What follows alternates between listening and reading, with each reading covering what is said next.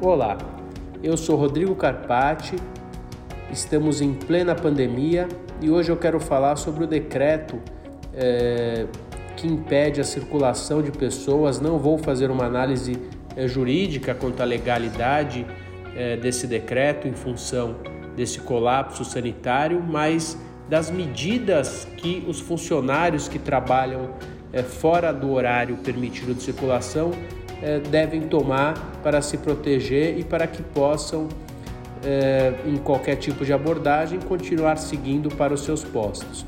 Nós dependemos dos funcionários dentro dos condomínios, dos porteiros, do zelador, dos faxineiros.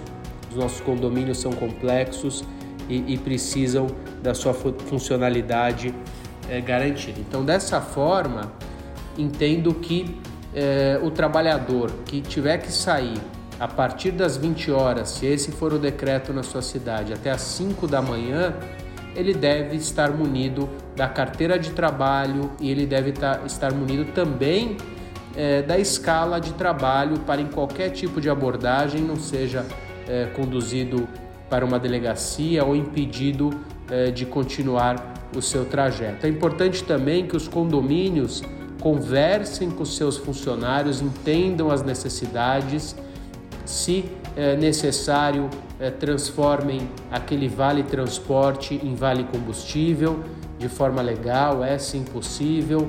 É, em determinados casos, paguem o Uber, porque não adianta apenas exigir do trabalhador sem dar condições para que ele chegue, uma vez que o transporte público é, será prejudicado nesse momento. Então, essas são as orientações desse podcast. Espero encontrá-los em breve em um momento melhor. Fiquem com Deus e um forte abraço a todos.